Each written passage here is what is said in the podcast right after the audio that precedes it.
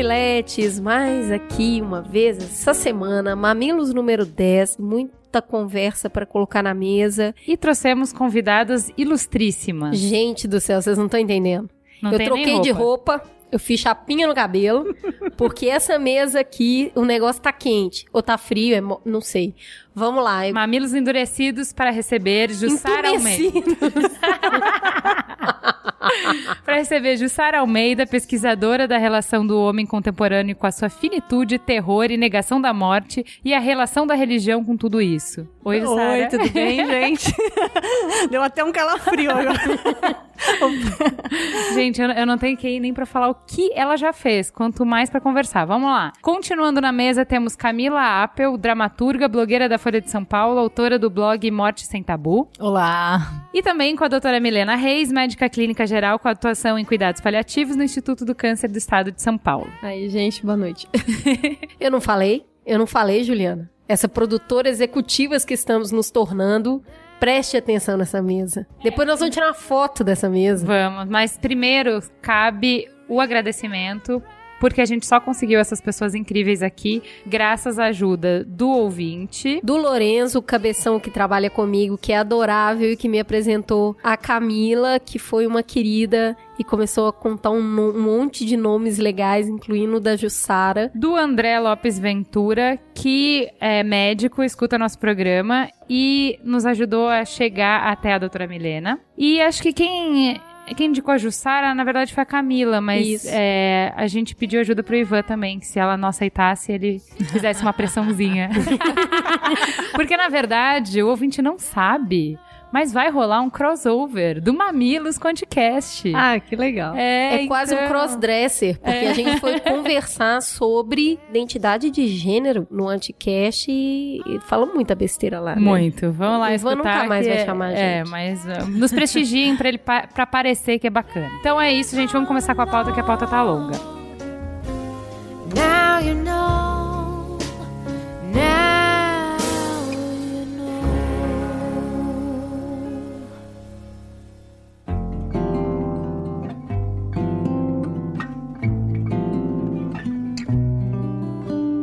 E vamos começar com o nosso Fala Que Eu Discuto. Conta aí, Ju, o que, que aconteceu essa semana? Primeiro eu tenho que começar nos retratando de uma canelada, de uma bola fora, de uma errata. É, sobre o comentário que a gente fez no Trending Topics da semana passada, da riqueza do 1% ter ultrapassado os 99%. Não é bem assim, né? É, a gente recebeu alguns links muito legais, a gente vai colocar no post. É, eu já compartilhei no Twitter. Gente, sigam o Twitter porque a gente é, expande as discussões que são feitas no programa através do Twitter. E eu vou botar um quote aqui. Para enxergar o problema, aqui vai outra versão do mesmo número. A riqueza combinada dos meus dois sobrinhos já é maior do que a dos 30% mais pobres do mundo somado. E eles não têm nem emprego ainda ou heranças. Eles têm apenas um porquinho para guardar moedas e nenhuma dívida.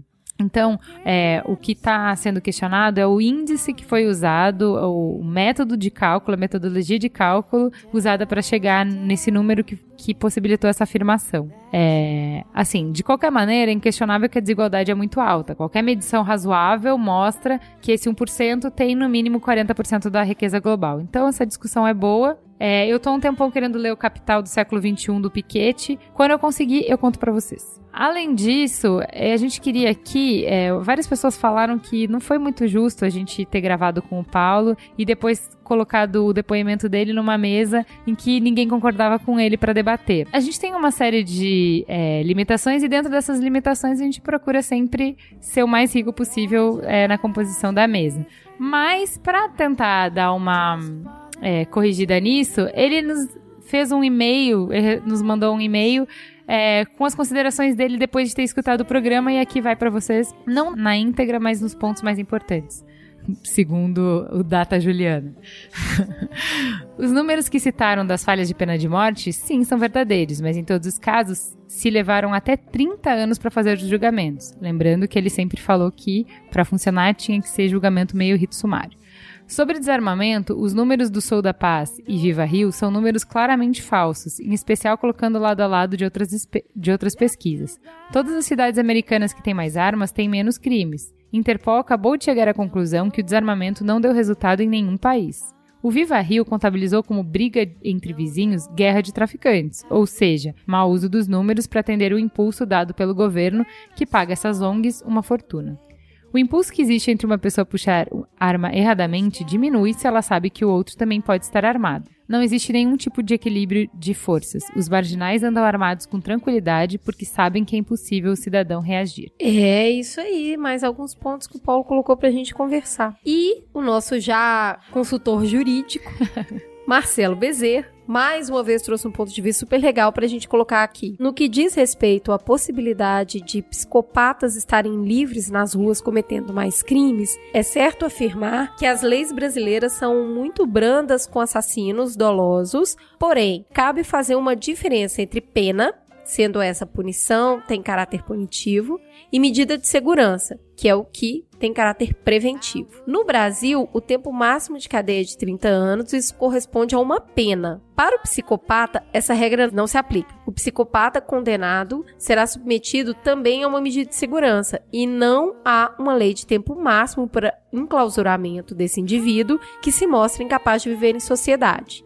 Então, é, é para mim uma informação nova isso. Eu também nunca tinha ouvido falar nisso. É, mais uma vez contribuindo aí pra gente ter um, um entendimento mais integral do tema. É, e como sempre, a participação de vocês é incrível, e-mails incríveis, comentários incríveis, todo mundo inteligente, todo mundo gentil. Mamilos, melhores ouvintes do mundo. e a gente chegou, estava conversando sobre essa semana, a gente recebeu muito e-mail e a gente adora receber os e-mails, mas é que vem muita coisa interessante que seria muito legal se fosse comentada no site, porque teria oportunidade de outros ouvintes também lerem e debaterem sobre esse ponto de vista. Mandem e-mail, mas comentem no site, enriquece a discussão, né, Ju? É, exatamente. Eu até, vocês, por mandarem coisas tão legais, até me fizeram cogitar abrir um Facebook só pra compartilhar essas coisas. Não! Mas foi aquela coisa, né? Deu a vontade e passou. Isso, é só ficar quietinho. Gente, muita coisa pra falar. Vamos para o Trending Topics.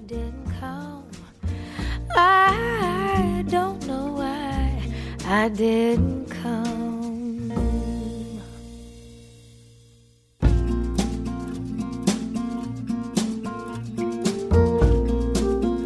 Nós vamos falar uma novidade essa semana no Trend Topics, é verdade? É uma coisa que ninguém nunca pensou. É sobre a falta de água?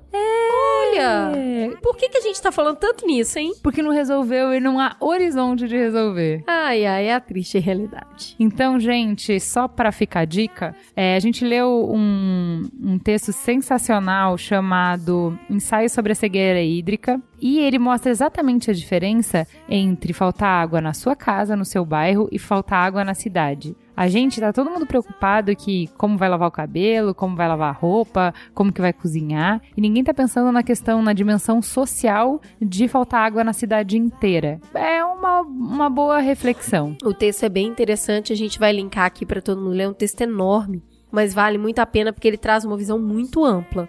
E aproveitando isso, a gente está linkando também uma dica que saiu no Catraca Livres a respeito de um blog para vocês aprenderem a fazer cisternas. Isso mesmo, fazer cisternas em casa e fazer um bom aproveitamento da água da chuva. E ainda sobre esse tema, uma matéria que saiu na Folha, um editorial da Folha, intitulado Omissão Criminosa, um título super forte, né, Ju? E ele vem falando realmente sobre essa, é, não só no caso hídrico, né, aqui a nossa crise hídrica e a, a falácia do Alckmin de setembro falar que não haverá e a gente passando esse sufoco agora, mas também no caso da crise de luz, que foi muito parecido, né, a Sim, omissão da exatamente. Dilma durante a campanha de não ter falado sobre isso e agora a É que são duas coisas que têm impacto social muito grande. Então, assim, sem água não tem dignidade, quanto mais é, organização social, não tem como. E a eletricidade impacta diretamente em produção, em salário, em renda, enfim. São coisas básicas para a economia funcionar para a vida das pessoas. Então, a omissão de informação, de passar para as pessoas a gravidade, você tá. é, em benefício próprio, né? Exatamente. É triste. Mas, Ju, é, fiquei sabendo que você tá assistindo o BBB. Menina, descobri uns reality shows essa semana bizonhos. Bizonha, é ótimo. Não, porque tem reality show de tudo, mas assim, os que a gente vai linkar ó, essa semana, eles assim, teoricamente, eles têm uma função social? Ah, O eu reality acho que show sim, com cara. função social, é isso Sério, mesmo? a gente viu aqui um reality show Conta do, do reality show de moda. é, de moda. É moda de chorar. Então eles pegaram umas blogueiras de moda, meninas é, bem, nas- Suecas? bem nascidas, bonitas. Norueguesas? Ih, vixe, esqueci.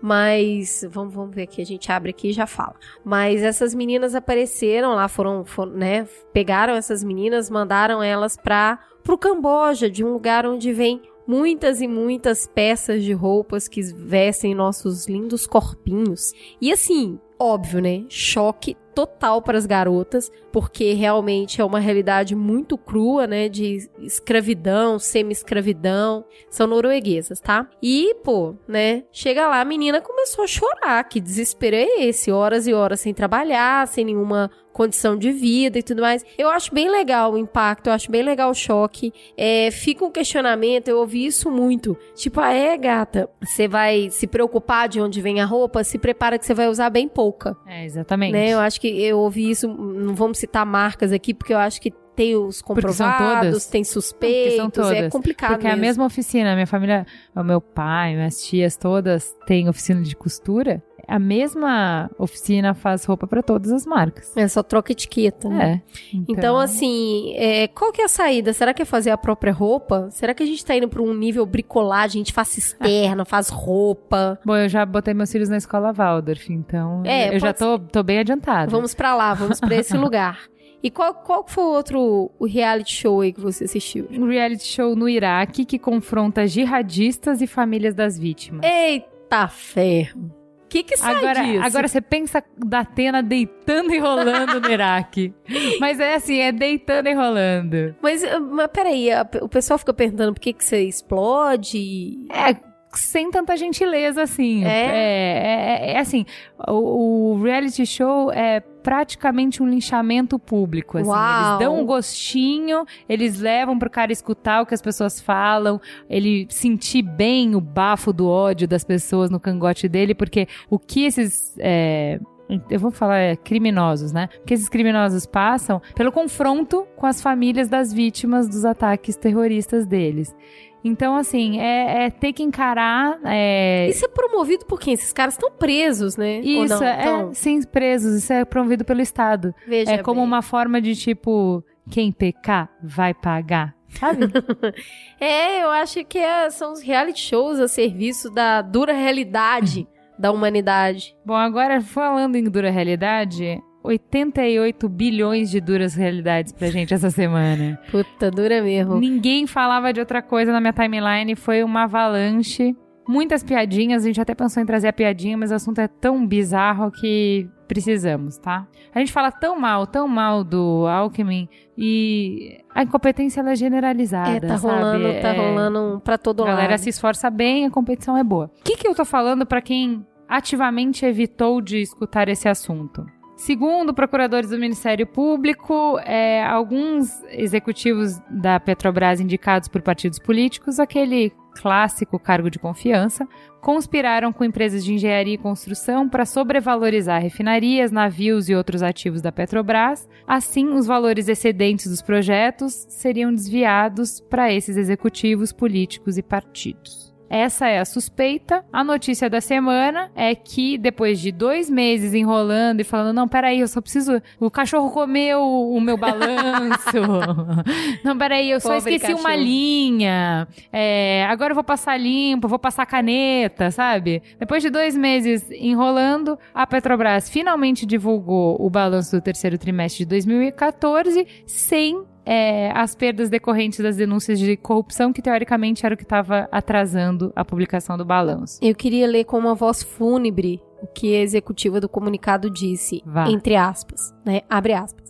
O resultado das avaliações indicou que os ativos com valor justo abaixo do imobilizado totalizaram 88,6 bilhões de diferenças de diferença menor. Fecha aspas. É, eu ouvi o Triconomics na CBN hoje e um dos caras falou que esse valor, só pra gente ter referência, né? Porque quando passa de, sei lá, 100 mil reais, Né, a o gente, que, que é? pra Oi? nós, né, tanto faz. Eu fico tentando imaginar o montante. o que, Não, que são 88 é. bilhões? Então, pra gente entender, esse 88 bilhões é igual ao patrimônio somado de todas as empresas brasileiras, fora as quatro maiores.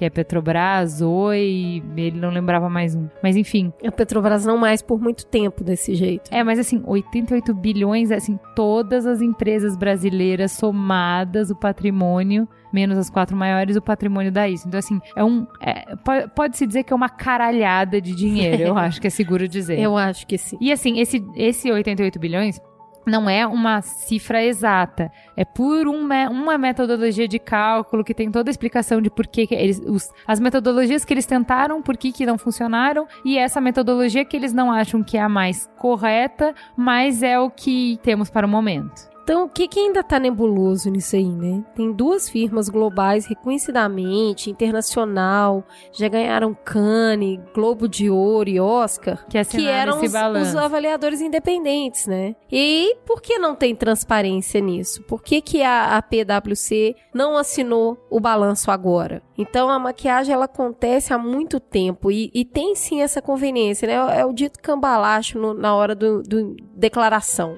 Então, qual que é a credi- credibilidade, né, dessas empresas aí que assinam o balanço sem enviar público para poder emprestar a credibilidade dela? Que credibilidade ela não tá falando em público, né? Complicado. Assim, a gente sabe que corrupção é uma parte do problema, mas uma outra parte que tá bem claro aí é o malabarismo contábil. Que assim, atire a primeira pedra à empresa particular que não faz malabarismo contábil, porque isso tá bem disseminado, é um câncer bem disseminado. Inclusive agora, a última moda antes das eleições foi em contas públicas, né? Teve uma gritaria aí que a gente começou a ver esses malabarismos contábeis sendo feitas em contas públicas também. Então, algumas coisas do tipo, putz, não vou lembrar, mas assim, sei lá, atrasar salário para entrar no, no exercício seguinte, Isso. sabe? Algumas coisas É, bizarras são que pequenas, são feitas. pequenas coisinhas ali que vão se encontrando brechas e fazendo Não, é, pequenos... ah, sei lá, atrasar investimento para as contas no balanço de final de ano fecharem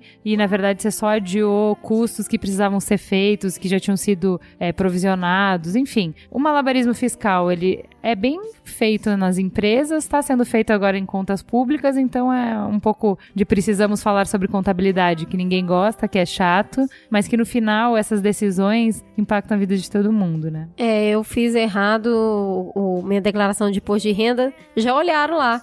E o pior, eu não fiz errado porque eu vacilei, mas já descobriram. Ah, isso Meu- aí meus eles tão 26 reais lá. Ou seja, burro a galera não é, né? Não, né, não. Não, é, não é incompetência, não, né? É falta de vontade mesmo. A gente não entra aqui, mas é, só para deixar mesmo a pergunta para os ouvintes. É o maior escândalo de corrupção da nossa história? Será que isso é sensacionalismo? O que, que tem por trás disso? Quais outros escândalos que não vieram à tona? Ele tá sendo tão falado porque ele é do PT? Então, assim, eu acho que tem muita leitura para ser feita, né? Um- o, o, coleguinha roubar na justiça que você roubar também. Não. Mas é, eu acho que tem muita ainda leitura pra ser feita, muita coisa pra se aprofundar aí pra entender É, melhor. o que eu, o que eu entendi, é, eu tava falando mais da questão é, econômica aí, que, que tem a questão de que ah, o governo faz uso político das empresas que ele tem. Então, por exemplo, a Petrobras foi é, prejudicada porque a Dilma segurou o, o aumento dos combustíveis para segurar a pressão inflacionária. E a Petrobras, por outro lado, se ressarcia, entre aspas, disso através de benefícios fiscais e negociações fiscais. Então, diminuiu muito a arrecadação da Petrobras. Isso é ruim porque você. É, Petrobras é empresa de capital aberto. Então, tem um monte de acionista que está sendo prejudicado, o valor da Isso. empresa diminuindo, para se conseguir um fim público. Quem não, quem não conhece, né? Quem comprou aí ações da Petrobras com suado dinheirinho, porque pré-sal e porque ia mega valorizar. A gente não tá falando desses caras que ganham milhões, que tem milhões de ações. A gente tá falando da, da pessoa física mesmo, que vai Do ali tentar médio, fazer o né? seu dinheirinho render um pouco melhor. É isso, pessoal. É o que temos, né, pra essa semaninha aí. Dura, né? Um rombo leve de 88 bilhões aí pra, pra digerir e entender melhor. Eu acho que tem muita informação aí ainda que precisa ser É cavucada. porque é, politicamente a questão que se coloca é sobre financiamento de partidos, né? Que se a gente não discutir isso corretamente, eles vão. Você tapa um buraco, eles fazem buraco em outro lugar. Isso. Então, assim, é, ou a gente discute financiamento de campanha, ou esse tipo de escândalo vai continuar acontecendo. É isso aí.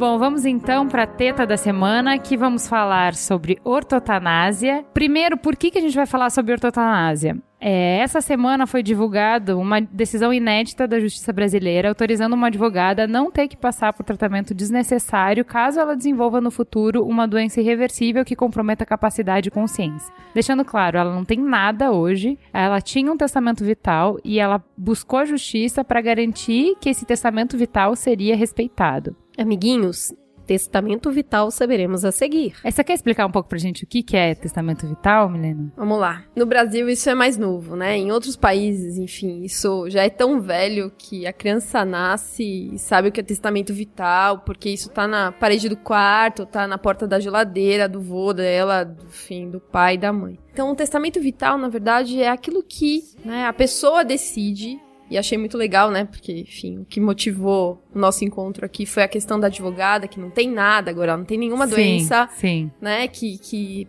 a gente pense que pode ser crônico-degenerativo que leve à morte, mas ela fala assim, olha, eu não quero tratamentos desnecessários. Sim. Então você decide, assim, nos Estados Unidos está bem é, documentado e tem até uma questão assim de quem que eu vou deixar os meus bens, de quem eu quero que decida caso eu não tenha consciência para fazer isso. Né? Então se fala, eu quero ir para UTI ou não, eu quero ser, enfim, respirar por aparelhos ou não, né? A ventilação mecânica, vou usar aqui os termos que, enfim, tem todo, né, qualquer cidadão conhece. Se eu quero que o meu rim seja substituído ou não, fazer hemodiálise, esse tipo de coisa. Então essas peculiaridades, né? O que Sim. se fala no Brasil é que a gente não tem maturidade enquanto sociedade para conversar sobre isso. E assim, a minha presença aqui é porque eu acho que a gente tem sim maturidade para conversar sobre isso. E, enfim, para desmistificar muita coisa, porque é agora que a gente tem que decidir quando tá bem. É, né? então. Porque quando chega no momento é muito difícil. Então o testamento tem a ver com isso. Acho que Ô, Ju, e se, eu, e se eu quiser fazer meu testamento vital agora que eu descobri o que que é? E se eu quiser fazer, como é que faz? Eu, eu, eu, eu ia só fazer um comentário que eu acho que o nome não ajuda muito, né? Porque é uma tradução errada ao pé da letra do, da- do conceito de living will nos Estados Unidos, que o will seria vontade, não testamento. Então seria uma vontade em, em vida. Por isso que o nome também é diretrizes antecipadas.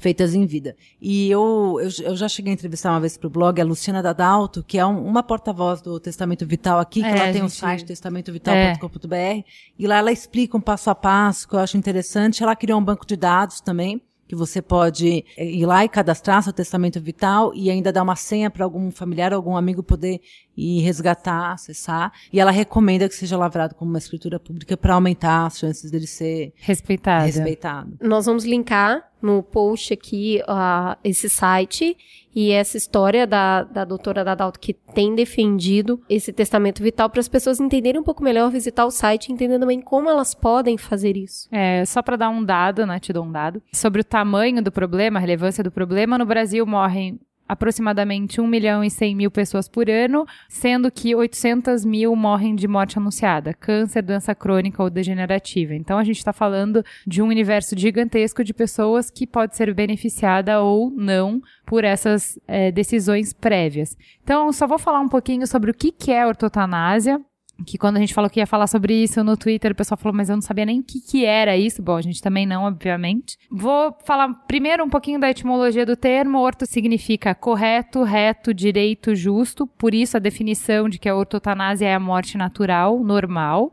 Essa é a definição do Ruais. No sentido figurado, ortotanásia significa uma boa morte, supostamente sem sofrimento. Outras definições: é a omissão de uma indicação terapêutica para determinado caso, é a omissão de toda intervenção que possa prolongar a vida de uma forma artificial, é a atuação correta frente à morte, é a abordagem adequada diante de um paciente que está morrendo. É, a ortotanásia ela se contrapõe a distanásia, que é o prolongamento exagerado da morte de um paciente terminal ou tratamento inútil. Não visa prolongar a vida, mas sim o processo de morte.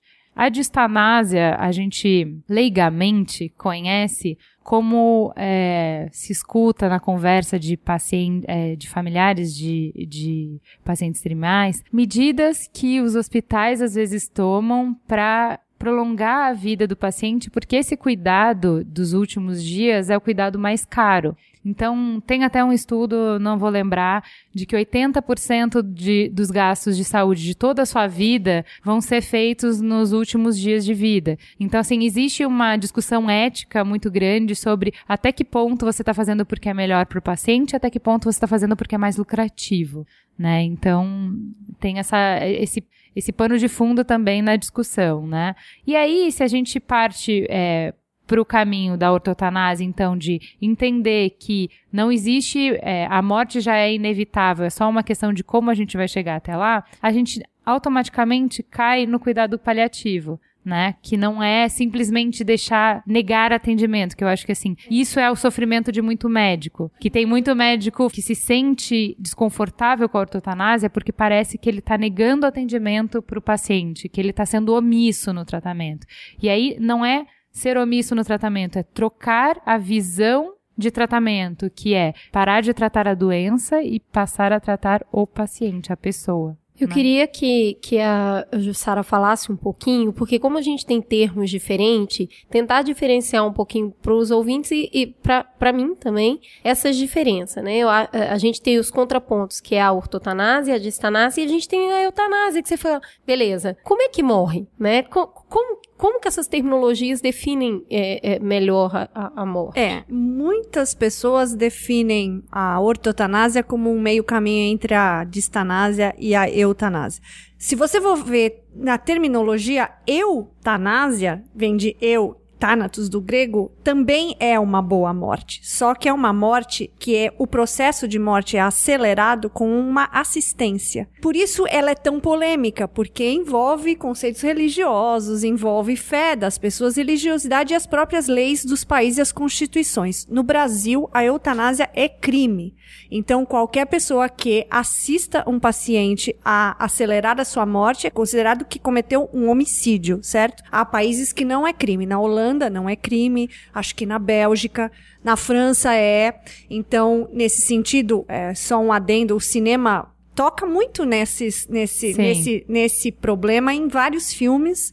E aí, dependendo do país, é tratado de forma diferente. O último filme que toca nessa questão é, é o Amor. O Amor do Michael Haneke, que chocou Tem muita que gente e muita gente adorou. E é um filme que toca exatamente na sutileza, na delicadeza e na complexidade dessa questão da escolha. E o filme mostra como é frágil o limite entre esses termos, entre esses procedimentos. O que seria uma ortotanásia, uma, até onde eu tô, eu tô praticando uma ortotanásia até onde é uma vai passar a ser uma eutanásia. Mas enfim, o Código Penal brasileiro é, é muito rígido nesse sentido, porque a Constituição, a, a, o direito à vida, além de inviolável, é, é, indisponível, ou seja... Ninguém pode abrir mão dele. Nem o própria pessoa que tem o direito. Eu não posso abrir mão da minha vida. Então, se eu, peço, se eu pedir para alguém me assistir, a me ajudar a morrer, e essa pessoa me ajudar a morrer, então, para falar em termos bem Sim. simples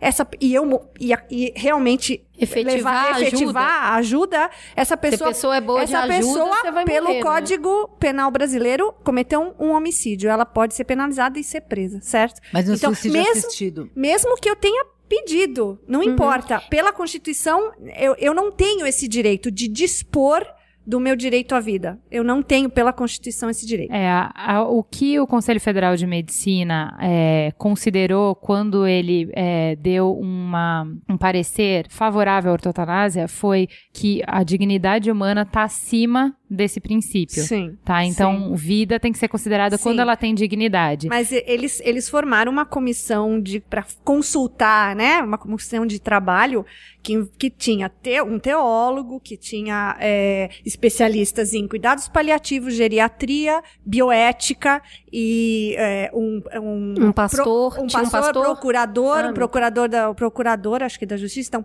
uma pessoa eh, que entendia de leis, uma pessoa de religião, então tem um teólogo e pessoas da área médica, para ver como a, a questão é complexa. E assim é, tem casos aí vários na, é, nos últimos sei lá oito anos que tocaram nesse nesse limiar muito sutil. É, eu não sei se as pessoas vão lembrar, vou tocar rapidinho, um caso de uma americana em 2005 chamada Terra Esquiavo. Vocês lembram que o marido pediu que fosse desligado? E aí é que, é que esses casos mostram como é difícil essa questão, porque quando você lê a regulamentação da, da do Conselho Federal de Medicina, enfim, é, a ortotanásia visa realmente que o paciente, se por escolha, é, não quiser passar por esses tratamentos que vão prolongar uma, uma vida que já, já foi determinada como uma doença que é irreversível, então já se entrou no processo de morte, aí sim a ortotanásia é aplica aplicada e limita-se ou dispensa-se os cuidados que vão fazer o paciente sofrer, na verdade, ter uma vida que ele, poderia ter um final de vida melhor. Mais curto. E né? aí dizem que, é, por exemplo, quando é considerada morte cerebral encefálica, não é crime, certo? Se desligar o aparelho. Sim. Mas no caso dessa americana que eu citei, ela, ela se o aparelho continuasse ligado, a alimentação que ela recebia, ela continuaria vivendo, não para sempre, mas por ainda um bom tempo. Mas aí entra o caso que a que você falou, a Juliana falou da, de, de não haver consenso no final da, da vida é, é, entre os familiares, porque o direito era do marido, que não era mais, já estava tá, até casado com outra. O pai e o irmão dessa americana queriam continuar cuidando dela, independente dos médicos já terem atestado que ela vivia em estado vegetativo. A alimentação só mantinha o corpo vivo, mas ela está. Mas, por exemplo, o pai e o irmão não, acri... não acreditavam que o julgamento dos médicos era definitivo. Uhum. que realmente era irreversível. Podia, de repente, a filha podia voltar à vida. Eles não queriam que desligasse. O marido tinha o direito. E eles ficaram brigando durante 12 anos para conseguir, cada um para um lado, o pai e o irmão querendo manter e o marido querendo desligar os aparelhos. E no final, o marido conseguiu, é, foi desligado tipo 18 de março, eu não lembro o ano exatamente, acho que 2005, né? E ela levou 13 dias para morrer. De inanição. De inanição. Certo? Então, assim, ah, um estado vegetativo. Os médicos dizem que ela não sentia mais nada, mas aí o pai e o irmão alegavam. Como vocês podem ter certeza absoluta que ela não sentia mais nada? Ela morre de fome e sede. Como você sabe que ela tá morrendo de inanição e não tá sentindo nada? Então, assim, é uma questão. É uma questão tensa. Tensa, exatamente. É, é, Camila, eu queria, continuando nesse tema e voltando ao cinema, Mar Adentro é um filme, Isso. né, Javier Bardem, aquela coisa, aquele colosso, interpreta só com o olhar esse filme, né, porque ele tá totalmente parado ali.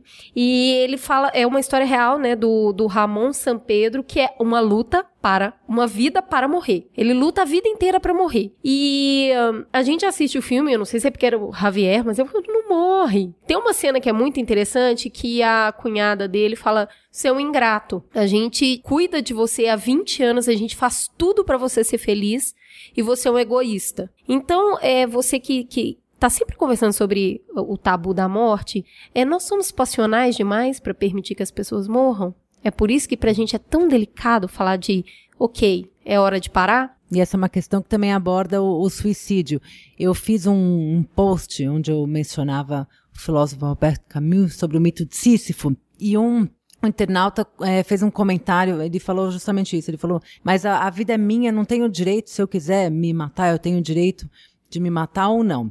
E aí a Associação Brasileira de Psiquiatria, inclusive, falou a respeito disso. Ela colocou como um mito o fato de você ter o suicida é, tem livre arbítrio e tal. Ela colocou como um mito porque ela ela partiu do pressuposto de que quando você tem esse desejo de morrer estou fazendo uma analogia com é, essa história do Ramon, quando você tem esse desejo, você não está em plena capacidade de, de, de, raciocínio, você não está sóbrio, você está afetado, está no estado de choque. E aí entra também essa questão da eutanásia, que um, um, um psiquiatra que eu entrevistei para falar sobre esse outro tema, ele disse que ó, o difícil, quando você a permite a eutanásia e o suicídio, o suicídio assistido, que parte do mesmo princípio, mas a pessoa é que toma os remédios, né, letais, você tem que ter uma análise muito forte a ponto de diferenciar um estado deprimido, por, é, por, por causa de uma doença crônica Debilitante, né? debilitante, de um desejo real. É que eu acho que assim, no nosso caso, que a gente está falando de ortotanásia, também é um desafio, por quê? Porque a gente está falando da recusa de prosseguir no tratamento. E aí a gente sabe que muitos tratamentos são extremamente agressivos e as chances deles, é, e as chances de darem certo são pequenas. Então, até que ponto a pessoa está empoderada para tomar uma decisão e até que ponto você, a- apoiando como família, não tem que tomar a decisão por ela de tipo, vai doer, que nem eu faço com meu filho de dois anos. Ó, você não quer tomar vacina, óbvio que você não quer, mas você vai ficar aqui, vai doer, mas vai passar. Ou vale a pena lutar por isso. Então, assim, é, em que momento que a pessoa perde o direito, a autonomia, o direito de escolher por ela. Então, sobre, é, sobre essa questão de quando, é, o, quando a gente perde o direito, ou quando a gente deveria perder, sobre essa discussão sobre quem deve decidir o que vai ser feito com o paciente, a gente conversou um pouco com o psiquiatra João Figueiró. Ele vai dar um depoimento e fazer uma provocação para as meninas que estão na mesa. É, muitos pacientes terminais perderam as capacidades cognitivas, a capacidade de julgamento e às vezes até a, capacidade de expressar o seu desejo, às vezes a capacidade de falar. Eu penso que nessas situações, essas situações devam ser tratadas de uma forma preventiva, ou seja, que o assunto da morte, que é um tabu na nossa sociedade e na maioria das sociedades, seja um assunto que seja tratado entre os familiares muito antes da pessoa adoecer. E que o desejo de cada um de nós possa ter sido comunicado por cada um de nós entre os nossos familiares ou aqueles que serão futuramente responsáveis por decisões, tenha a oportunidade de serem claramente expressos num momento em que nós estejamos de posse plena do nosso juízo, do nosso, da nossa cognição, da capacidade de comunicação. De modo que situações em que os familiares tenham que tomar uma decisão, e frequentemente, quando isso não é feito previamente, os familiares são discordantes, isso cria conflitos graves entre os filhos ou entre as pessoas que vão permanecer vivas. Eu penso que tem havido um- uma progressiva interferência da medicina e do Estado em questões que são eminentemente de fórum íntimo, tanto dos pacientes quanto das suas famílias. Decisões quanto à morte, a forma de morrer, as condições de manutenção da vida, me parece que são questões muito íntimas e privadas do paciente e da sua família. A minha pergunta à doutora Jussara e à doutora Milena é se elas não pensam que essas duas instâncias, o governo, os governos e a medicina, estejam exorbitando ou eh, extrapolando as suas funções ao estabelecer eh, por lei e através de- do código de ética aquilo que o próprio paciente e a própria família poderiam decidir intimamente. Acho que tem. Vocês tocaram em duas coisas super interessantes, assim, que fizeram o mundo mesmo, né? Porque depois do caso da Terry, assim, a- as faculdades discutiram, enfim, o meio médico e acho que dos profissionais da saúde ficou bastante incomodado com isso, né? E aí tem essa questão que a Cris falou, ó, morreu de inanição. Não, a Terry não morreu de inanição. Ela morreu porque ela já tinha uma falência de múltiplos órgãos. E tudo estava sendo mantido às custas de intervenção tecnológica que é a nutrição artificial, a qual ela nem tinha condição de absorver. Ela tinha diarreias, assim, homéricas. O médico que cuidou dela, assim, da, a, a dieta entrava, né, a dieta interal, enfim, que ia até o, o intestino, para quem, aquela, geralmente aquela sonda que coloca no nariz, as pessoas já devem ter ouvido falar. E aí, enfim, tinha que dar medicações para segurar a diarreia, porque o intestino não tinha condição de receber aquilo e absorver. Né? Ela tinha, respirava é, é, a questão cerebral já completamente, enfim, sem fluxo cerebral, né? Uma pessoa que está em estado vegetativo, tem fluxo cerebral, mas aquilo não funciona.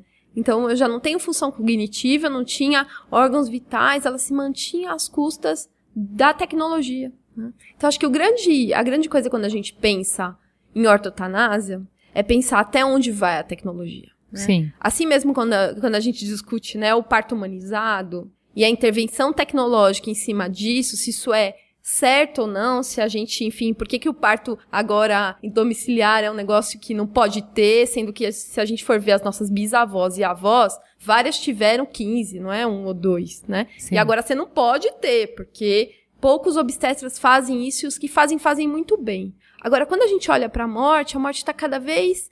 Na verdade, ela saiu de dentro das casas, porque elas aconteciam dentro de casa. E agora Os morte velórios aconteciam os de casa. velórios, assim, as igrejas sempre tinham velório. O velório era, né, Uhum. uma coisa que, que fazia parte. As crianças sabiam como é que era morrer, porque morria alguém em As casa. crianças também ficavam no leito de morte com os pais, os tios, os familiares, é, acompanhando o processo do morrer. O processo do morrer, você falou muito bem, o processo do morrer estava próximo de nós. Nós fomos afastando, afastando, afastando o processo do morrer. Tem gente que diz que a gente higienizou o processo do morrer. Totalmente, O é. mais longe, para colocar a morte o mais longe de nós que fosse possível. Porque. É, Porque ela dói. porque ela dói, porque ela é terrível. É isso que eu pesquisei no meu mestrado, porque é, é duro de enfrentar, porque a gente tem medo e porque com o movimento da ciência a gente foi ganhando mais confiança de que a gente pode viver mais, de que a gente pode progredir, de que a gente pode ter. A morte é uma traição. É, uma traição de tudo que nos venderam. Sempre foi, entendeu? O, o Ernest Becker que eu pesquisei dizia que o primeiro choque foi aquele primar, aquele, aquele primata não, mas aquele primeiro hominídeo lá atrás, quando pe- percebia os companheiros ali morrendo e ele olhava para aquele universo maravilhoso e pensa, quando ele ele diz que o choque foi logo que desenvolveu a consciência, quando a consciência surgiu e o, e o que seria o homem falou eu e percebeu eu morro, o primeiro choque foi aí. Fudeu. E esse choque permaneceu Se vivo, logo morro. se- Isso, você falou muito bem. Se vivo, logo morrerei, inevitavelmente. Entendeu? Então a, a, a, a E a doutora falou na muito verdade, bem. assim, colaborou com isso, porque os gregos, na verdade, tinha a coisa do, do rio let's, né? E aí vem Isso. o letal. Então, as Isso. pessoas que estavam, enfim, morrendo, eu não sei se vocês lembram, meu, da família dinossauro. Sim. O dinossauro, Oh, é quando verdade. tá morrendo, ele começa a ir pra aquela, pro O filósofo, não. né? Isso, O é. filósofo não, mas a Pois família é. dinossauro Aquele perfeitamente. episódio é ótimo. Enfim, eles se dirigiam pra aquele desfiladeiro. É a É. mesma coisa, É a né? coisa, Bacana. é, é. E assim, a- aí a ciência faz isso, né? E pega os profissionais da saúde e assim, não pode morrer, É. né? É uma luta. Eu, eu tava ven- lendo isso hoje, revisitando os meus textos que eu tinha pegado em 2011 sobre esse tema, que foi quando eu entrei, primeiro contato com isso, por questões pessoais e também do meu trabalho, né? O meu pai adoeceu e eu vivi toda essa situação. Enquanto você fazia a tese, Enquanto, é, eu, enquanto, meu pai é, adoeceu é, antes de eu entrar no mestrado, mas a doença, os, os médicos ótimos têm realmente tratamentos muito avançados, medicamentos avançados que é, diminuem o, o a- aceleração, desaceleram A a, progressão, doença, é. porque o Parkinson, como outras, é, uma- é degenerativa. Então, quando você é diagnosticado, você sabe que inevitavelmente você vai degenerar. Mas assim, os remédios é, retardam isso. Os médicos muito bons é, retardaram por um, um bom tempo, mas a idade avançada, meu pai é, é, foi um pai tardio, então meu pai tinha uma idade avançada, a idade avançada acelera o processo. Então, quando eu estava redigindo a versão final, foi que ele piorou. Então, assim, eu redigi com ele piorando terrivelmente, entreguei, eu defendi em novembro, ele morreu em fevereiro. Então, assim, eu defendi e fui pro hospital com meu pai, passar hospital, home care, enfim, a doutora sabe muito bem como é o processo. E, e aí eu comecei a ler, e nesse material é, que eu li, é, na época, é, é, me chamou muita atenção sobre isso, assim, como é, é, o enfrentamento disso e, e como falta a, a forma de treinar os médicos tradicional é para que lute sempre para viver, para que a vi, para vencer e olha a só doença, o que a não gente é, vê. A formação é assim e É. os episódios, os seriados todos médicos são Sim. assim. São assim. Quem que morre no House, gente? Ninguém. É. Quem que o- morre no é IAR?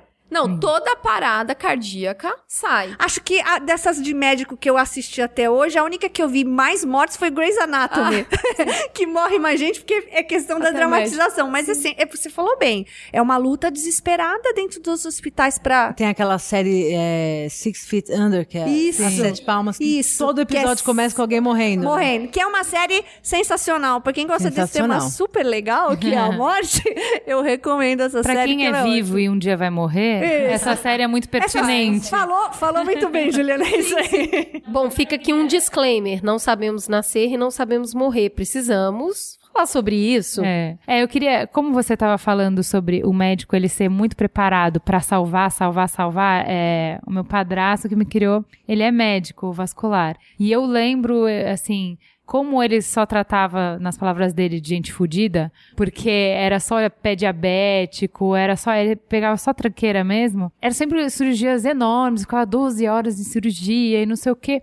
E eu lembro muito pontualmente dos pacientes que ele perdeu. Ele perdeu pouquíssimos pacientes. Eu lembro a depressão que ele ficava, eu lembro que ele ficava mal, ele sentia uma falha pessoal e tal. E aí a gente vai pro outro ponto que seria a alternativa que existe para não ser um cruzado, um médico cruzado que vai numa cruzada a favor da, contra as doenças e contra a morte, é o cuidado paliativo. E aí tem a própria brincadeira que a doutora Ana Cláudia fala que paliativo já parece remendo, né? Já parece que é, ah, você vai abrir mão de ser Deus, o cara que chega lá e resolve. Cadê o glamour? Pra você, é, cadê o glamour, Cadê o glamour? né? Você é o tapador de buracos, Cadê? né? Você é o remendador, né? Você não tem mais nada pra fazer, que é o que ela brinca. Ela fala assim, Faz a não tem nada pra fazer, então você vai dando Eu um acho jeitinho. que, a- é, acho que o, é, o preconceito com isso até é um impacto grande na próprio paciente, na família, nos É, familiares. chegou a hora do tratamento Porque se o médico ferrou. chega e fala pra. Porque é, se o médico chega pra você e fala, olha, é, agora tratamento paliativo, vai, foi o que aconteceu com meu pai, vai pra casa, tem um home care, será feito tudo que for possível, inclusive pra ver se ele melhora um pouco. Mas só falar isso, quer dizer, é, eu lembro a- a- o choque da minha mãe, quando a médica disse que ia mandar o meu pai pra casa e, e movimentou tudo pra que o, que o a seguradora e tal escolhesse o home care, etc. Enfim, todo aquele processo. É, Pra minha mãe foi um choque, mesmo pra mim, que já, já tava mais preparada, digamos assim, porque tava, Teoricamente, na teoria, né? Teoricamente, mas na hora H, aquilo é um choque. Você fala, como assim? Vão parar de batalhar? É a sensação que você tem. Vão parar de Perdi, batalhar? perdi. Fala um Né? pouquinho pra Quero gente, Milena. Mexeu com a Milena, Milena. A Milena É. se, arrumou na cadeira agora e falou, fala. "Ê, pois é." Não, mas eu falei vem. porque é legal, porque a doutora aqui pode, é, pode falar como é que o médico sente nisso, né? Até pra, só para complementar, é, fizeram um, um ranking onde o, o Brasil foi considerado um dos piores países para se morrer. E eu, eu queria. Tam- é, Gente, mas tamo mal, hein? Nem pra morrer. Morre-se muito mal no Brasil, é. mal no Brasil. Saiu na Mais The um. Economist. É mesmo, na Isso. The Economist. Ele Eu perdi 40, essa, eu vou né? Acho que foi procurar essa- 40. esse artigo. Tamo mal de morte. Então fa não, fala um pouco pra gente o- sobre cuidado paliativo, o que é, pra quem é, por que é. O que é, né? É, exatamente. E o que, que é morrer bem paliativo também? em ó. cinco É, e o É, que o que, é que é boa morte? O que, que é uma boa eu tinha morte? um colega na escola que o sobrenome dele era Boa Morte. Isso sempre me intrigou pra caramba. Ele chamava Márcio Boa cidade Morte. Menor tem uma boa morte, né? Uma rua chama Não, Boa a- Morte. na- na- Aham. quem- minha avó era católica do interior de Portugal, super religiosa, e quando ela veio pro Brasil, a primeira coisa que ela fez foi procurar a igreja, e, a- e dentro da igreja tem uma espécie de sociedade da boa morte. Não me perguntem, eu não sei exatamente o que é, porque eu era muito criança, eu não lembro, mas eu me lembro direitinho dela ir nos encontros, enfim, discutia-se obituários. no- morte, discutia-se como morrer bem, Sim, certo? certo. Claro, dentro dos preceitos religiosos, mas era o que se discutia. Fala, doutora Milena. Adorei as cutucadas aí. Vamos lá. É, tem um- uma coisa bastante importante, porque assim, a gente traduziu ipsis literis de novo, igual o testamento vital. Sim. E a gente tenta falar, olha, é, diretivas antecipadas de vida, tenta Isso. chamar assim, mas não, não rolou. Não. E aí tem a outra coisa que é o palliative care.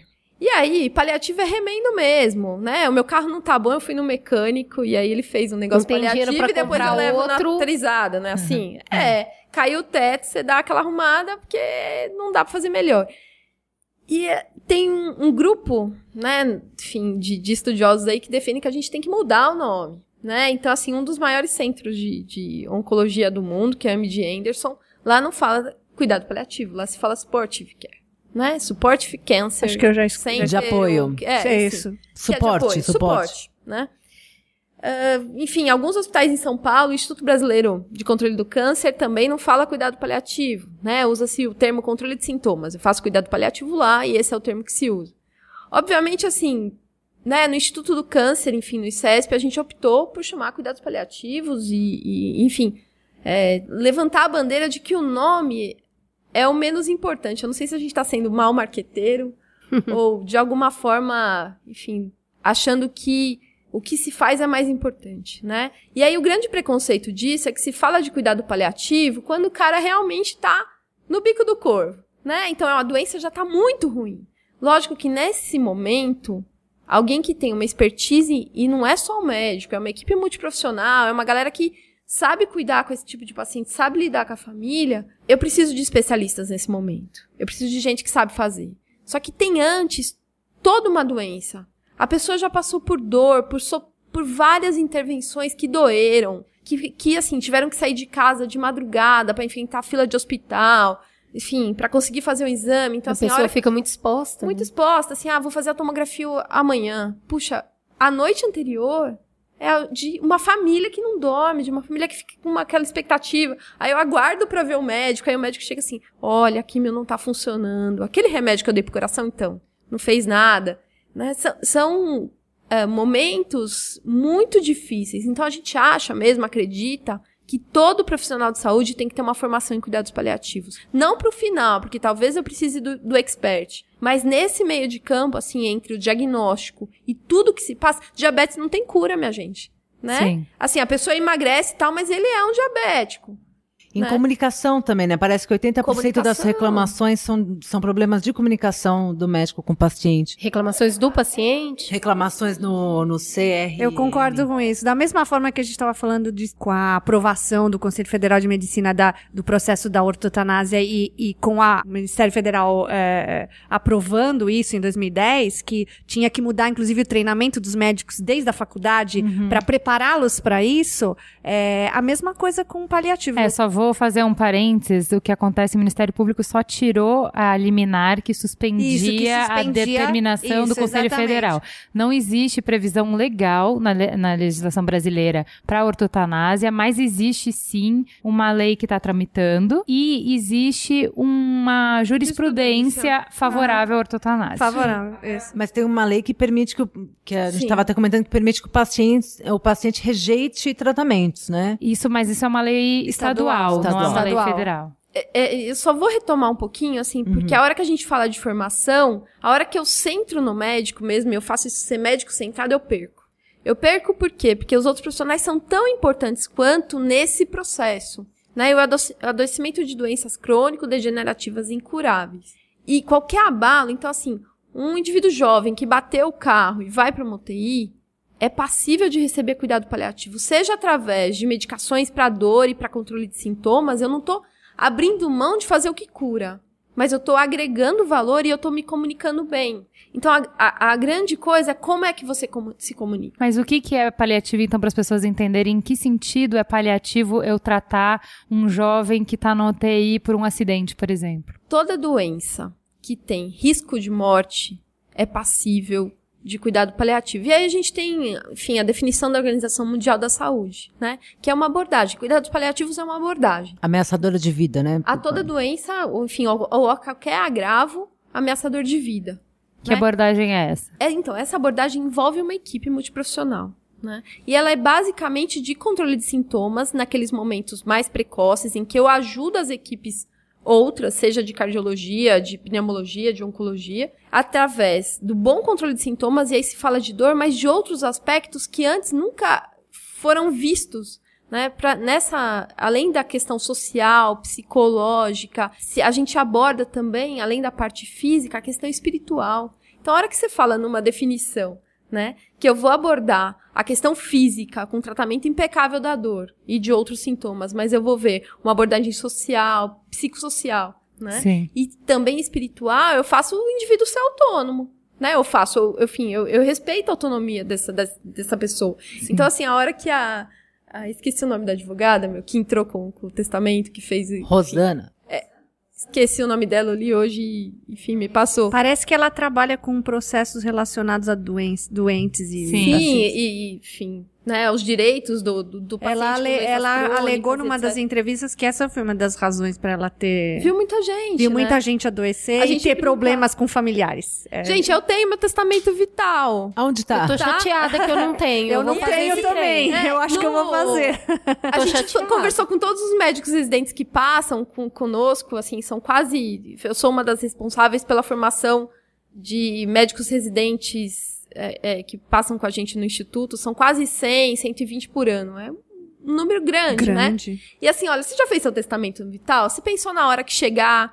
E aí, o que, que você quer? Uhum. Né? E a gente, assim, tem um, um instrumento bastante interessante que depois eu acho que dá pra colocar no link aí, que faz parte do treinamento de empatia americano. E eu tive lá, enfim, fiz um, um treinamento e eu traduzi, enfim, ela me deixou, é uma psicóloga, enfim, traduzi e eu aplico no primeiro dia que eles passam comigo. Chama exercício de perda. Então você coloca, são cinco colunas e, enfim, tem as coisas que você mais gosta, ah, os seus, é, partes do corpo que você mais, enfim, gosta em você mesmo, sentimentos e pessoas. E aí você vai colocando em ordem decrescente de mérito, tudo isso. E aí eu vou contando uma história. É uma história de uma mulher com câncer. Ah, então um dia você acorda tal e sente um nódulo na sua axila. Ah, tudo bem. Duas semanas depois, o nódulo ainda está lá. Corte dois itens. E as pessoas vão cortando os itens dessa, dessa é, tabela que foi feita. E aí depois a gente conversa. No final da história tem que estar tudo cortado. Se você conseguiu cortar ou não e como é que foi. Esse faz parte do treinamento de empatia. Meu amigo, olha, a hora que você vai atender esse paciente, ele já cortou tanta coisa. Ele já não vai mais no cinema. Meu, que massa. ele isso. já não tem dinheiro. muito ele já interessante. tá ferrado. E, em geral, as pessoas cortam por último alguns sentimentos e, e as pessoas, né? E eu, assim, quando eu fiz, foi bem interessante que eu, enfim, fui cortando coisas materiais, enfim, partes do corpo tal. E aí chegou na hora de cortar sentimentos e pessoas. E eu cortei todos os sentimentos, o último era fé. Que, enfim, o último que era o primeiro, né? Pra mim, ordem crescente, eu falei assim, caramba, meu, nessa hora vai até a fé antes das pessoas. E eu Mas tava. te- tem autonomia ali junto? Autonomia é, é uma possibilidade pra cortar, não? co- a- a- Você que pode escolhe, foi você que botou. É. Aí, Enfim, do que eu cortei, o último sobrou fé. Eu falei, olha, puta, fé vai e só ficam as pessoas. E aí tinham as pessoas e eu achei que aquilo valia a nota e ela ia pegar aquilo de mim, enfim. Aí eu fiz o exercício assim, eu coloquei meu pai, minha mãe, enfim, o meu irmão, meu sobrinho que tinha acabado de nascer, né, antes de eu viajar, e meu namorado. Eu falei, bom, namorado a gente arranja outro. meu pai é mais Ele velho. não vai ouvir esse programa, né? né? Então, hoje ele é meu marido, mas ele ele, ele já sabe o resultado. da- O legal é que muda a sua prioridade, né? Sim. Hoje Claro. Ouviu, né, marido? Então tem um desconto. Tô Mudou a ferrada, prioridade. né? E aí, enfim, eu falei, eu fiz um baita raciocínio, ó, meu pai é mais velho, minha mãe e tal, quem morre primeiro e tal, meu sobrinho tem que viver, cara, ele é criança. E, e- e é- tem sido bastante interessante ver como é que médicos mais jovens têm respondido isso. E como é que eles vão olhar para os pacientes depois. Geralmente essa devolutiva deles pra gente, o feedback é bom. Eu nunca tinha pensado que correr pra mim é importante, aí eu tô no leito do hospital e não posso mais fazer isso. Mas Sim. isso realmente é menos importante do que olhar, ter olhos pra enxergar, enfim. É, eu sou mineira, né? E. e Gosto de pão de queijo. O- e o que acontece, eu não, eu não perce... É claro que a minha família não tá aqui, então não tem tanta essa percepção. Eu acho mineira pegado demais. Sabe? A gente tem uma dificuldade de abrir mão e a mamãe trabalhou com pessoas. A mamãe já morreu de mão dada com os três. E ela cuidou de pessoas no final de vida e com problemas muito sérios e tudo mais. E até que um- o tio preferido dela adoeceu.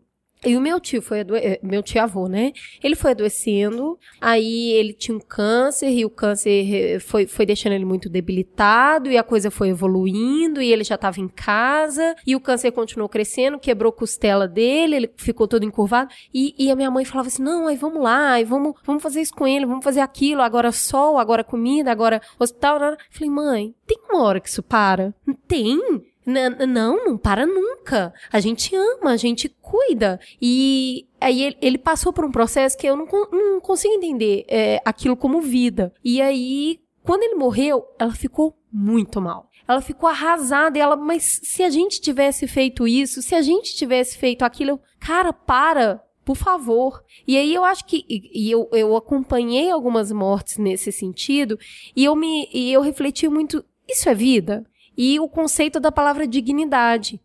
Eu lembro que ela é uma pessoa muito religiosa, e ela cuidou um tempo de uma, uma mulher que teve câncer na vagina, e no final ela não, ela não tinha mais forma, essa mulher. Ela ficava deitada, a perna dela ficava aberta, ela ficava com um lençol e era horrível. Ela é, parecia que tinha um monstro no meio das pernas dela. Mas as pessoas da igreja é, arrecadavam dinheiro para dar remédio e tratamento alternativo, e aí se tenta de tudo. Se tenta de tudo. E eu, e eu cresci com esse negócio, tipo, meu, isso é vida. O que que define Então, quando, quando, Estar você, vivo. quando você vê a definição, a definição ela parece muito clara, não, não parece ter muito motivo para discussão, assim, porque, ah, quando for irreversível, então vamos parar de, de tratamentos heróicos, né, de medidas heróicas e deixa a pessoa em paz, tenta dar qualidade de vida e tal. Só que a vida, ela não é tão organizadinha assim, e esses limites são bem borrados. Então, assim, é, não me parece muito fácil saber cravar o martelo do que é irreversível, né? Então, assim, eu acho que é isso que geram as maiores discussões, porque é o quanto eu tô disposto a lutar e quando não sou eu que vou decidir, quem ficou ao redor, quem vai decidir a que coisas eu posso me submeter para que eu, numa tentativa desesperada de viver, né? Então, assim, acho que você, como passa por isso sempre, pode falar um pouco melhor sobre é, a clareza, se a gente tem clareza de quando é inevitável, a gente já entrou num processo inevitável, quando que a pessoa pode perder essa autonomia, quando ela deveria perder a autonomia, e como é para o médico intermediar esse conflito, né? Eu começo falando que tem alguns marcadores em, em medicina que eles ajudam a gente, né, como profissional de saúde, a entender as doenças. O grande problema é que não se fala sobre isso. Então eu falo que eu vou te dar, olha, você é hipertenso, você tem diabetes, e, enfim, a gente descobriu aí um câncer de próstata, né? Eu tô- posso estar falando de um senhor de 70 anos. E aí, aos 70 anos, essa pessoa tem um câncer e ele, enfim, já passou por vários tratamentos, né? De quimioterapia, enfim, fez algumas intervenções cirúrgicas. E agora ele tá num momento completamente acamado, porque tem tanta metástase no osso. Eu tô dando um exemplo pra falar Sim. que esse é meu dia a dia, assim. Que ele nem se levanta da cama. Os rins já não funcionam, porque a idade é um marcador biológico grande nisso, né? O envelhecimento do, dos órgãos. Junto com isso, todas as outras doenças e intervenções que ele fez, que machucaram de alguma forma e prejudicaram o funcionamento de vários órgãos. Então eu consigo saber, através de examinando, conversando, vendo o histórico, com exames de, né, tomografia, ressonância, exames de sangue, que eu tenho envelhecimento. E aí esse paciente interna. Eu não vou dar antibiótico? Claro que vou, se ele tiver uma infecção. Só que aí eu percebo que o primeiro antibiótico que eu dei, aquela bactéria foi resistente. Eu tentei o segundo e eu tentei o terceiro. Quando eu tô no terceiro, no Brasil e no mundo não tem mais antibiótico. E ele não melhora. Esse é o momento em que eu falo de uma falência do tratamento. E tem os efeitos colaterais, né? Às vezes não é que não melhora, piora. Piora. Piora. Piora. É. É, Na verdade, quase sempre piora, Piora. assim, quando não responde já o primeiro ao segundo. Então, a ortotanase, ela vem exatamente aí. Porque eu posso ter, né, um profissional de saúde fala assim, sou contra cuidado paliativo, Milena. Tá, você vai pegar o seu pai de 78 anos, com tudo isso que eu falei, colocar na UTI, entubar, respirar por aparelhos e deixar de eterno? Né? Ou a gente vai conversar a respeito e, e ver, olha, a ciência falhou. E agora eu tô olhando um processo que é um processo ativo de morte mesmo, né? Em que não se responde aquilo que a ciência sabe. Essa é uma coisa que, assim, eu, eu, como profissional da saúde, eu tenho condição de conversar com uma família e partilhar isso. E eu consigo fazer isso, gente, muitas vezes com o próprio paciente. E, o- às vezes, são pacientes, assim, que a gente fala, não, super simples, será que eles vão entender? E são das pessoas que eu ouço as coisas mais, que mais me marcaram na vida. Minha filha, eu já sei de tudo, mas você cuida da minha família? Você diz pra eles que é pra parar e que eu não quero voltar pra aquela UTI? Então, é- é, às vezes a família não quer contar pro paciente, Eu, o paciente essa, não quer eu contar tinha pra muito família. essa percepção que às vezes a pessoa não desistia por conta da pressão da família. Então, e- eu lembro muito, eu, eu- eu lembro da, da Marinha. Ela, ela não tinha cabelo mais, ela tava muito pálida, ela já era velhinha, ela tava tão frágil. Eu tinha a percepção que se passasse um vento, ela desfazia. Mas o sobrinho tava ali todo dia e ela falou: não, eu tenho uma responsabilidade com essa família. Essa família tá lutando por mim, se eu desistir, eu sou fraco. E aí eu acho que tem essa dificuldade mesmo de chegar pra família e dizer, meu, dá um tempo pro cara. Isso acontece. Às vezes, é- às vezes o, o paciente, o doente, ele resiste mais tempo por causa da família, por causa dos filhos, por causa da esposa, por causa do. é, eu, eu vi isso acontecer com um amigo meu que morreu muito cedo de câncer e ele resistiu um, um grande tempo esperando o irmão vir, a, Talvez as a pessoas mulher aceitarem um pouco aceitar, melhor. é assim, eu sei porque ele disse pro médico, né? É, ele disse pro médico, se, se eu se, é, se fosse só por mim, eu fechava os olhos agora e ia, porque eu sei que não tem mais nada a fazer. Mas por causa da esposa, por causa do irmão, ele ficou, aguentou o máximo que ele pôde. Mas como a doutora falou, esse momento de que o meu pai não, não pôde mais responder, mas ele, ele decidiu assim, fechando os olhos. Ele fechou os olhos e, e não abriu mais. Ele estava consciente, mas a minha mãe pedia ele não abriu mais os olhos. E aí, no momento em que aconteceu essa falência, foi exatamente isso que os médicos fizeram. Eles vieram pra gente e nos deram a opção, mas deixaram muito claro. Eles falaram: a gente pode colocar o seu pai agora na UTI, ele vai ficar entubado, ele vai sofrer com esse processo e ele vai ficar lá e vai prolongar por um tempo, não vai ser eterno, mas aí acontece, eles, o médico me disse pra mim, pra minha mãe, na UTI vocês só vão poder vê-lo naquele horário de visita. Então vocês vocês virão uma vez por dia e verão durante uma hora, não lembro quanto era o tempo mais. Vocês podem optar por isso ou vocês podem optar por deixá-lo aqui com todo o conforto, a gente vai fazer o que for necessário e vocês vão estar do lado dele o Quanto tempo que tempo quiserem. seu pai ficou em casa com o cuidado da família? Então, ele ficou no home care três. Ele ficou três semanas. Quando a doença realmente agravou, ele ficou três semanas. é, teve o problema no pulmão, né? Da, da infecção no pulmão e tudo. E ele ficou três semanas no hospital. Aí melhorou. Eles conseguiram, com antibiótico, reverter todo o processo. Assim, reverter não, né? Melhorou as condições, mandaram pra casa.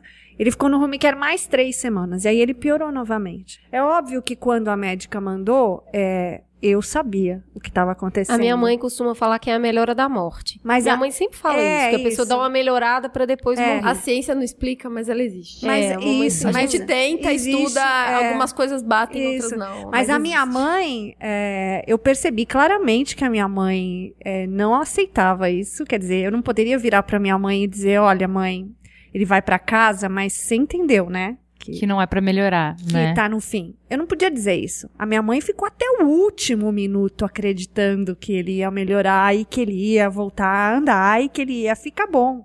Assim, só realmente quando ele voltou pro hospital e aí ele ficou duas semanas e, e- e faleceu, é que realmente na última semana é que ela se deu Deixa- conta, né? Mas deixa eu te perguntar uma coisa, porque o limite que você colocou é um limite lá bem na pontinha. Você colocou um caso de uma pessoa que realmente estava entre ir para UTI e morrer em um dia. E no caso, por exemplo, de uma pessoa que tem um câncer, que é muito difícil de tratar, já é idoso, já tem uma série de, de marcadores, como você fala, que assim, a chance dele passar por todo o tratamento e conseguir resistir, é assim, ele vai ter.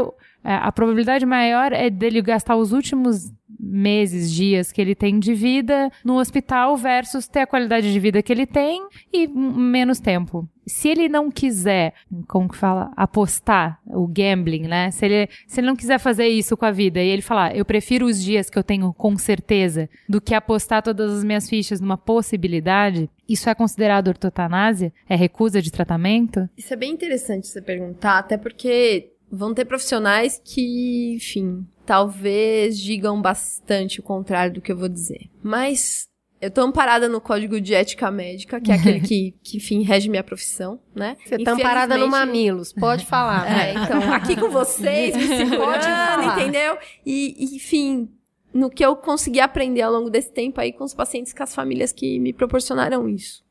E o paciente pode sim recusar.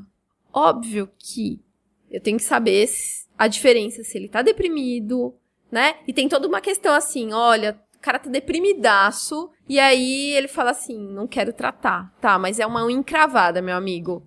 Vamos conversar melhor, vamos chamar a tua família. Ainda tem chances né? de tratar e de curar, né? né? Eu acho que pode isso. Agora, assim, você pega um, né, um paciente e olha, já é a segunda, terceira linha de quimioterapia, né? É um- uma pessoa que, um jovem que teve um ferimento por arma de fogo e tá na cadeira de rodas há alguns anos. E é a vigésima infecção que ele tem.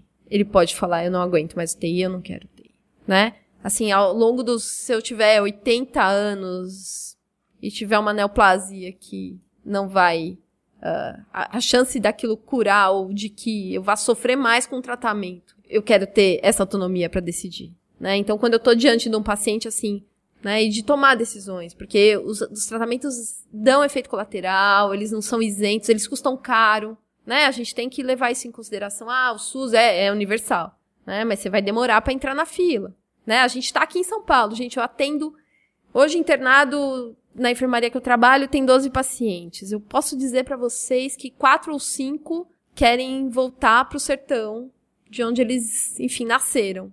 E a gente trabalha com isso. Vou- vai ter uma jornada de cuidado paliativo em junho. E uma das oficinas vai ser assim: de volta para casa.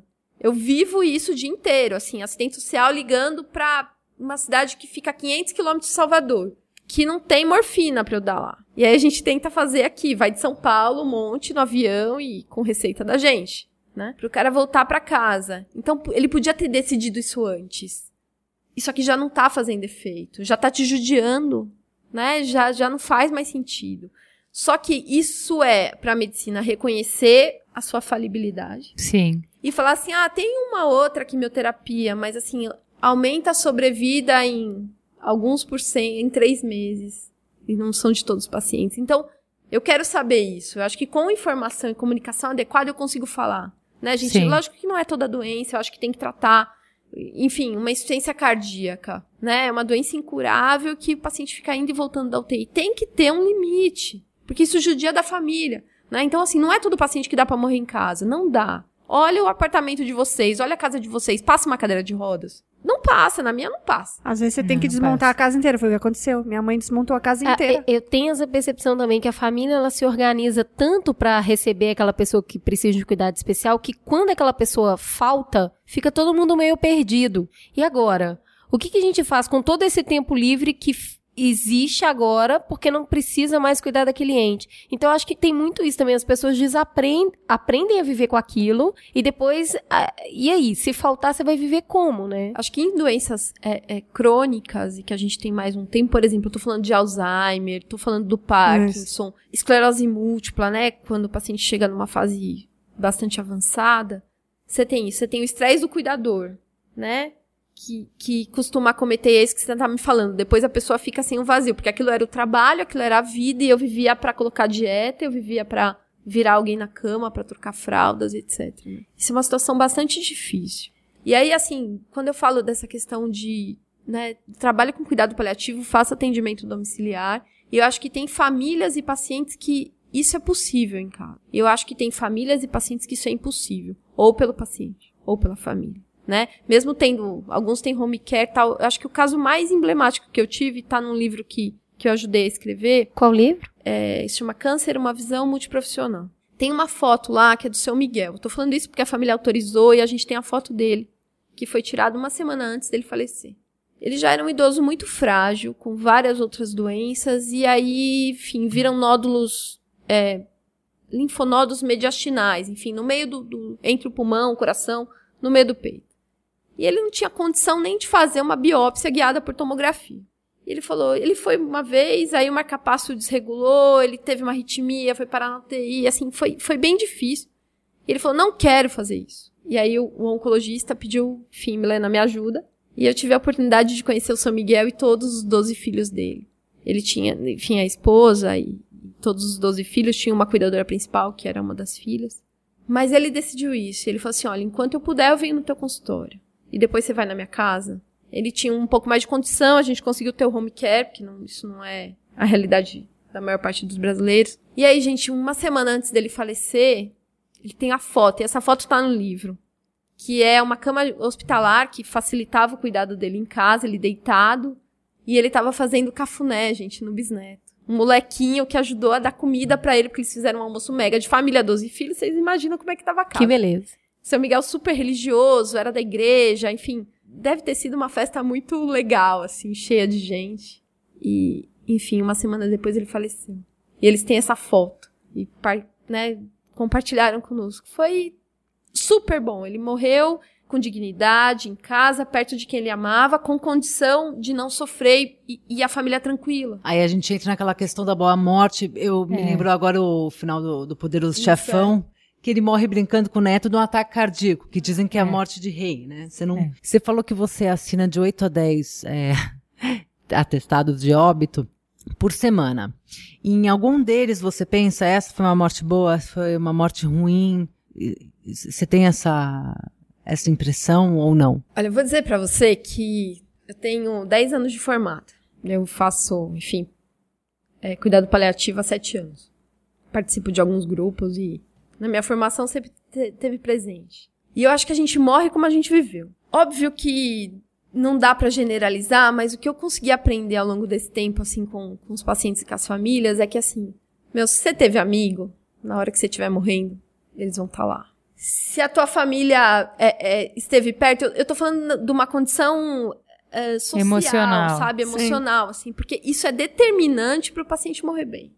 Eu posso ter muito remédio, gente, eu cedo quando a coisa não tá, não tá boa, e a sedação não antecipa nada, ela deixa o paciente mais confortável até que, enfim, a falência de múltiplos órgãos aconteça e, enfim, a morte apareça. Mas geralmente é uma dose bem leve para o paciente ficar mais confortável e aí você vê que ele não fica, você aumenta remédio e mexe aqui, mexe lá, em termos técnicos e nada. E aí chega um filho que ele estava esperando. e aí vem finalmente, né, no hospice a gente consegue ter, vem o cachorro. A gente teve a visita de duas calopsitas no hospice. Sabe? E assim, ela decidiu que ela doou todo antes de ir pra casa e as calopsitas ela queria deixar com uma é, vizinha. E, enfim, a vizinha levou as calopsitas pra, pra visitá-la, sabe? A paciente. Então, assim, é, eu realmente acho que a boa morte é decorrência de uma boa vida. Lógico que tem uma questão técnica, prática, e se eu, se eu tiver ortotanásia, eu realmente acredito nisso. Se eu tiver cuidado paliativo, e aí acho que o dado até. É legal você perguntar isso, assim, porque na Holanda eles compararam, né? Já era permitida eutanásia lá, e quando tem o advento do cuidado paliativo, isso começa a se difundir nas, na formação das, enfim, do- dos profissionais na Holanda, eles fizeram um artigo bastante interessante, que eles pegaram quase quatro anos de acompanhamento, né? Pré e pós advento do paliativo. Instituição do hospice na Holanda. E o índice de pacientes que pediram eutanásia reduziu, gente, e foi parar em 2%, e antes era 38%. Nossa. De pacientes que iam, que solicitavam eutanásia. Sim. Sabe, é, é um marcador que você fala assim, as Ok, pessoas somos necessários. Não dá pra ignorar não de dá forma pra nenhuma. ignorar, que você consegue ajudar, e assim, aquele, quem tem dor, gente, é igual, assim, dor de cabeça, dor de dente, você quer estar com a cabeça assim, você quer trabalhar nesse dia, você quer, não, porque tá doendo. E essa dor Sim. que incomoda, dor de câncer ou outras, né? Ou sei lá, você tem uma falta de ar porque, enfim, não tem pulmão, tem uma fibrose importante. Você não quer viver, você não tem prazer. Sim. Se eu consigo agir aí, eu acho que a boa morte chega. Nós estamos aqui comentando algumas coisas de cuidado paliativo e acho que é interessante ter alguns exemplos, né? Eu te falei, alguns exemplos foram de pessoas desconhecidas.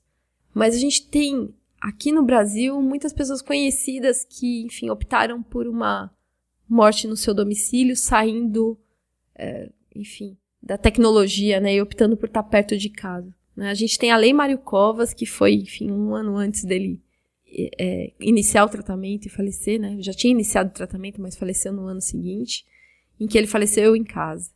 O que, que é essa lei, Mário Covas?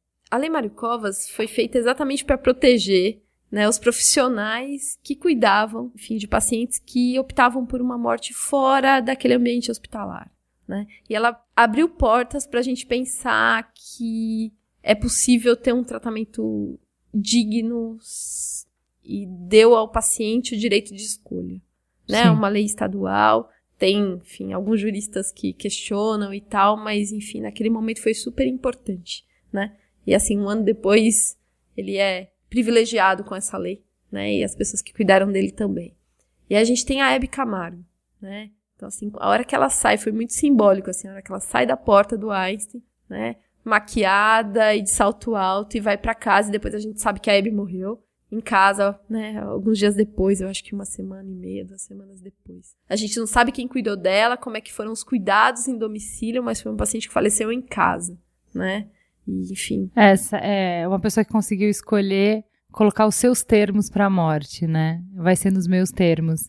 Vocês não vão me ver acabada, arrasada, não desceu do salto até o fim da vida, né? Claro que a gente assiste alguma, enfim, entrevista tal, ela sempre mostrava a casa dela, a capela, enfim, eu me lembro bastante disso. Falei, puxa, ela escolheu.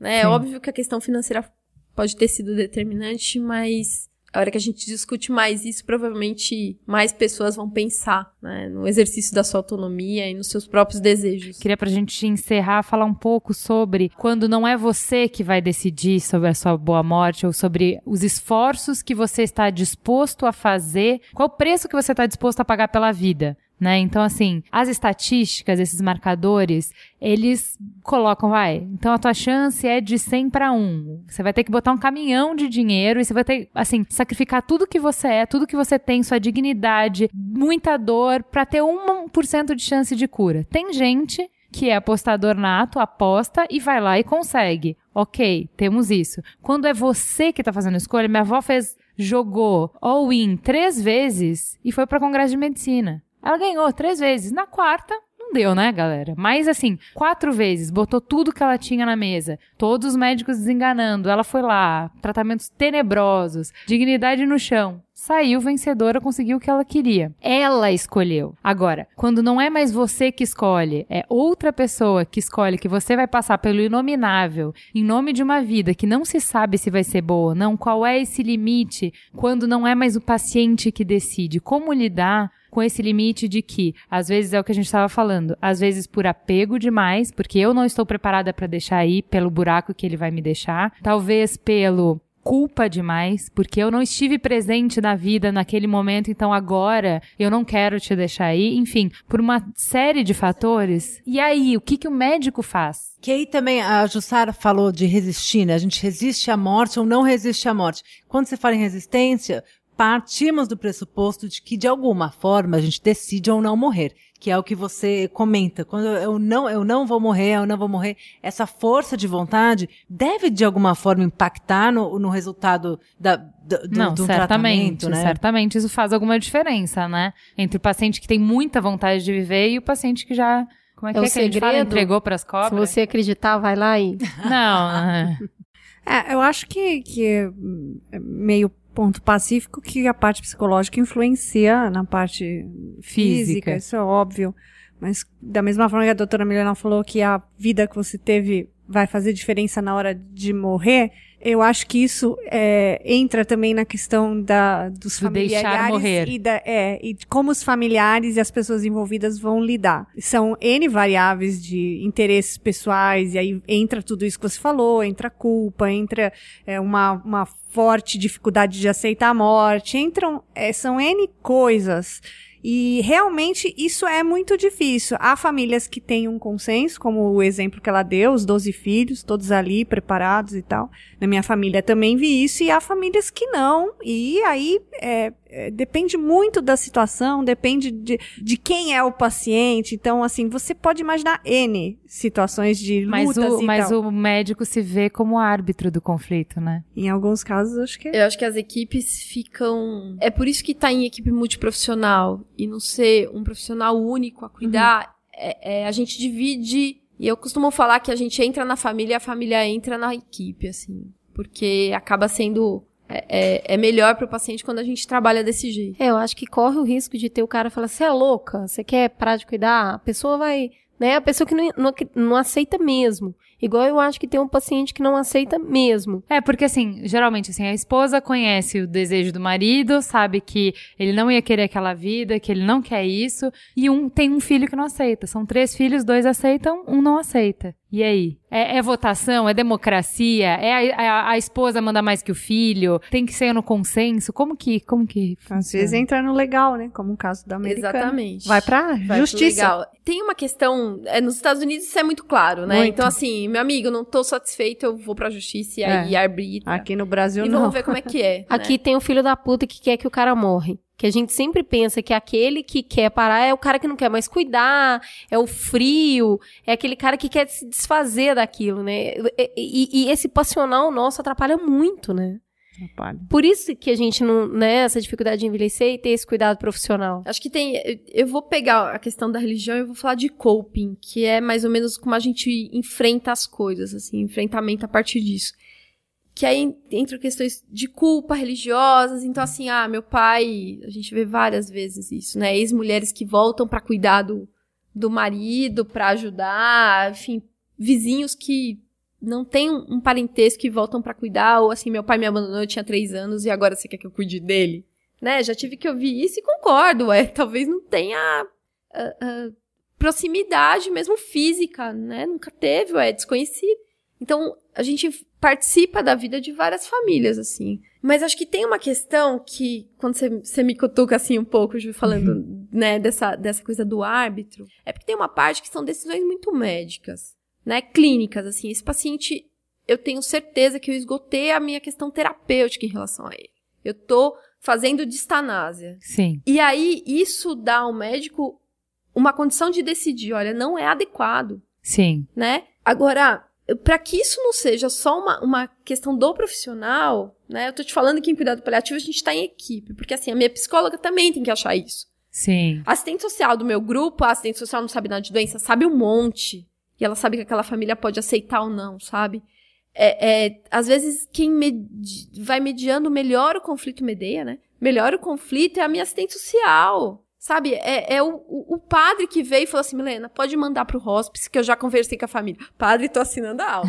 é mais ou menos assim, porque é, é a gente, cada um entra com uma linguagem diferente, um, uma estratégia de comunicação mesmo e um saber que, que é específico, né, de, de, de cada profissional e de cada pessoa também, né? Vai combinar Então, mais assim, com cada dinâmica familiar. Cada dinâmica tal.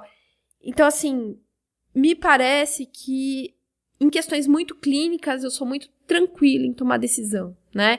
Então, assim, vem o filho de Londres, tem essa, esse, enfim, essa abordagem, enfim, esse, esse CID de medicina, né? Chega o filho de Londres, ele pode estar em qualquer outro lugar, mas ele chega lá e fala assim, quero que faça tudo. E aí, toda vez que eu ouço isso, eu falo assim, vamos sentar? E aí, ou uma reunião familiar, ou enfim, uma conversa no beira-leito, o que, que é tudo pra você? Porque assim, tudo você vai entender. É toda tecnologia, assim, quero botar no avião e mandar pra Harvard pra ver se lá eu faço coisa melhor. E aí, assim, não, não quero que sofra. Bom, disso eu sei. Eu não quero que sinta dor. Ó, isso eu posso te ajudar. Eu quero que meu pai vá pra casa, eu não sei, mas vamos tentar esses dias. Se ele melhorar, pode ser que dê. Mas se não der, ele pode ir pra um ambiente fora do hospital. E aí eu tenho a questão do hospice, que O que, que é esse hospice que você fala? eu acho que é, que é importante, porque, enfim, né? É, todo- no Brasil a gente tem um baita preconceito, né? Porque falou de hospice, enfim, é uma palavra de origem francesa e que a gente tenta traduzir um pouco, mas eram hospedaria, as hospedarias. Então, nas cruzadas, aqueles que, enfim, tinham alguns ferimentos ou, enfim, não tinham onde dormir, ficavam nessas hospedarias. E, e- isso depois foi mudando, e aí tem a questão religiosa de, né, freiras e madres que vão ajudar, mas enfim, a gente coloca isso e aqui no Brasil a gente tem o asilo. E aí é um baita preconceito, e eu vou dizer pra vocês, eu também tinha. Uma coisa que eu costumo falar pros pacientes e pras famílias principalmente, olha, a gente tá acostumado a asilo que bate em velhinho, que você viu na televisão, que tinha condições de higiene péssimas, tal. Não é isso. É um lugar adequado pra cuidar, em que você pode delegar o cuidado das fraldas, da comida, de virar na cama pra dar mais amor.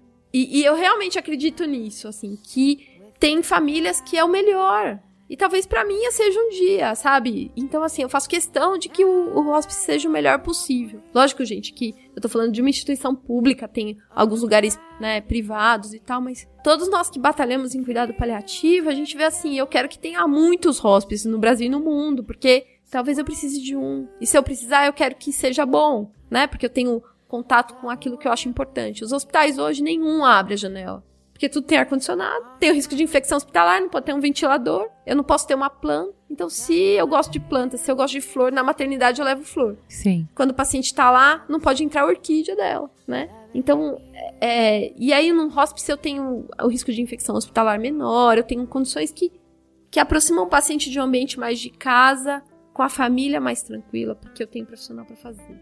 Eu acho que é um bom, não é para todo mundo, né? Acho que o melhor talvez seria que todo mundo tivesse a oportunidade de falecer em casa perto da família, mas nem sempre é possível. E quando não é, a gente tem que ter alternativa. Que não é dentro de uma UTI, onde a gente fica 15 minutos de manhã e 15 minutos à tarde. Eu, eu vim pra cá e minha sogra tava em casa e ela me falou assim: olha, faleceu a minha vizinha. E era uma senhora idosa com um câncer de pulmão. E os médicos falaram pra, né, pros filhos, olha, leva pra casa. E eles colocaram, todo mundo dormiu aquele dia na sala, as filhas também, com um monte de ventilador, porque ela tinha falta de ar e tal. E aí, quando uma das filhas acorda na madrugada, nela já tá. Ela morreu. Tá do lado das filhas. Óbvio, ninguém quer que alguém que você ama morra, mas numa condição dessa, que seja perto e que você esteja lá, sei lá, ajudando, passando a mão no rosto e aliviando, né? Então, o toque de quem a gente ama, isso que eu consegui aprender, assim, ao longo desse tempo. É mais importante do que as minhas intervenções médicas, que é a intervenção médica da enfermagem, que tudo isso. Então, enfim, acho que o que eu faço hoje é um pouco isso. Lindo.